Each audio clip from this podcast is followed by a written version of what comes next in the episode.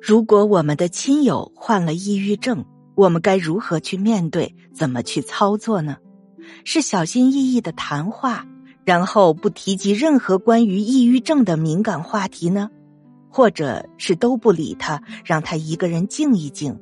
还是应该鼓励他多正面的思考问题呢？很多人都不知道该如何是好。今天就分享给您心理专家荣新奇教授的观点。我们要遵从三不原则。在面对抑郁症患者的时候，可以参考以下的三不原则：不鼓励、不责备、不反驳。不鼓励就是不要一直对患者说要加油、要正面思考这样的话；不责备就是不要责备患者。说都是他的错，或者说有病就是什么事儿都做不好之类的等等。不反驳就是面对患者消极沮丧的话语时，倾听就好，不要反驳对方。你说的都是错的。除了三不原则之外，我们再看看对抑郁症患者的六个正确做法，让抑郁症患者身边的亲朋好友知道应该如何帮助他赶走抑郁。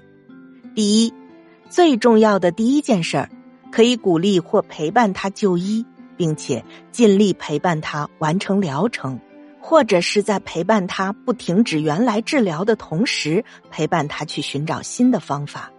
这一点非常重要。很多抑郁患者都是觉得吃药不管用，或者认为吃药会对身体造成伤害，药没吃几天就停了，一些心理疗法没做几次也停了。于是再次到处寻找更好的方法。其实世界上没有那么多捷径，做什么事情都不能半途而废，必须要坚持到底。第二个就是，如果你身边有抑郁症的人，你一定会受到一些影响。不过也要时时注意，不要让自己过度沉浸在抑郁患者的情绪中。特别是有些家属和朋友，因为长时间面对抑郁症的患者，也会患上抑郁症或者是焦虑症，这就是心理学上经常说到的照顾者抑郁症。所以，作为亲友，你一定要保持冷静的头脑，理智的面对患者。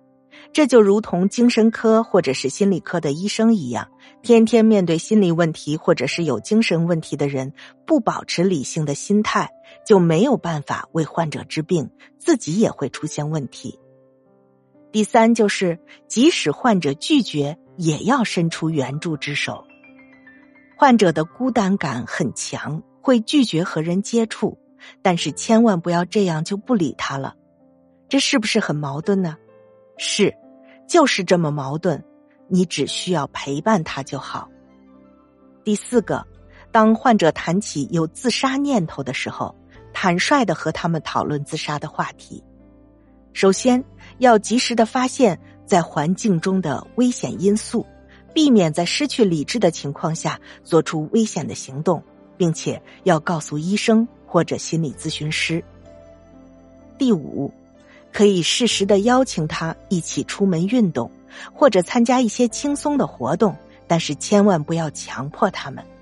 周围的人要积极的鼓励他就医，采取适合他个性的方式去说服他。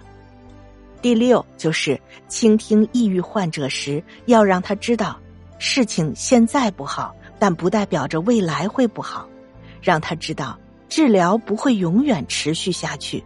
他最终肯定会好起来的。